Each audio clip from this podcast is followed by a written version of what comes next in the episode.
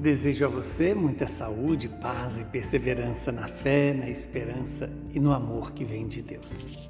O evangelho de hoje é Mateus capítulo 17, versículos de 1 a 9.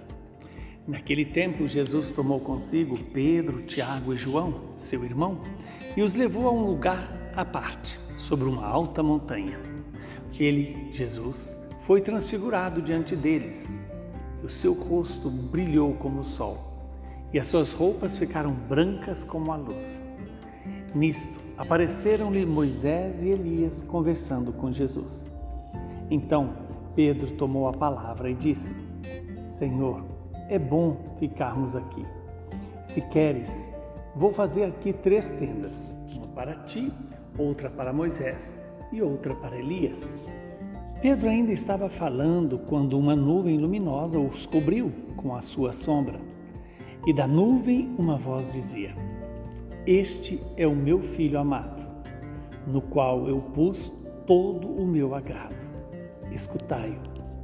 Quando ouviram isto, os discípulos ficaram muito assustados e caíram com o rosto em terra.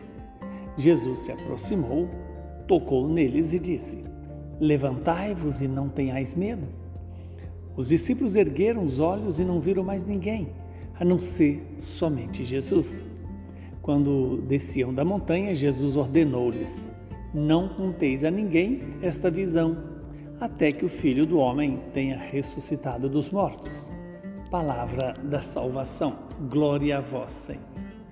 Louvado seja Deus por esta palavra, que ela venha nos iluminar, que ela venha recriar em nós a imagem e semelhança de Jesus. Vejamos que neste segundo domingo a igreja nos dá uma passagem que já quase que antecipa os sinais da ressurreição. Jesus leva os discípulos, Pedro, Tiago e João, para subir a montanha.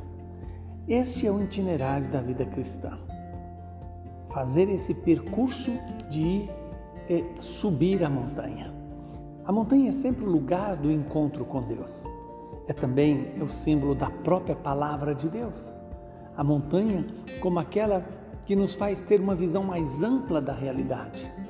A palavra de Deus nos capacita para isso. E eis que ali, na montanha, Jesus se transfigura. E eis que vem Elias e Moisés, a figura da lei e dos profetas. Aquilo que a lei não conseguiu fazer, Jesus veio fazer. Aquilo que os profetas anunciaram se cumpriram em Jesus.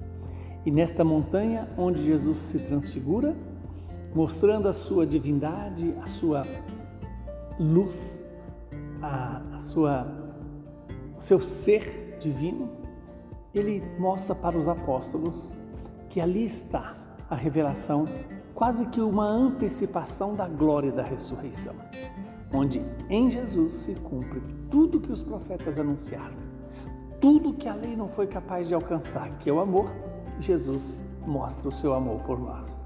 E a atitude dos apóstolos é, a primeira de Pedro, é de querer construir ali três tendas. Quer dizer, entrar na glória sem passar pela, pelo sofrimento da cruz, sem o sofrimento é, da paixão. E, no entanto, Jesus proíbe que ele fale sobre aquela experiência até que o Filho do Homem fosse ressuscitado dos mortos. Por quê? porque só pela experiência da morte e ressurreição de Jesus os apóstolos poderiam acolher plenamente esse mistério da transfiguração. Mas nesta passagem tem uma palavra especial. Quando é, Pedro ainda estava falando, querendo construir três tendas, uma para Moisés, outra para Elias, outra para o próprio Jesus, eis que uma voz surge de uma nuvem a nuvem também é, desde o Antigo Testamento, o sinal da manifestação de Deus. Seja na nuvem que cobre o povo, que protege, mas também a nuvem que simboliza a misericórdia de Deus. Essa nuvem os cobre e eis que surge uma voz que diz: Este é meu filho muito amado, no qual eu pus todo o meu agrado. E aí vem a, a regra de ouro deste evangelho: escutai-o é isso que Jesus chama para mim para você, chama a mim e a você. Escutar o Senhor, escutar Jesus, escutar o Verbo de Deus que se encarnou no ventre da Virgem Maria. E eis que quando os discípulos erguem os olhos, já não veio, veio mais ninguém, nem Moisés, nem Elias. E então, a não ser Jesus, como aquele a quem nós devemos escutar. E Jesus então ordena aos discípulos de não contar isso a ninguém até que ele ressuscitasse dos mortos. Precisamos ter essa paciência de Deus é, e acolher o mistério de Deus sem querer justificar ou explicar.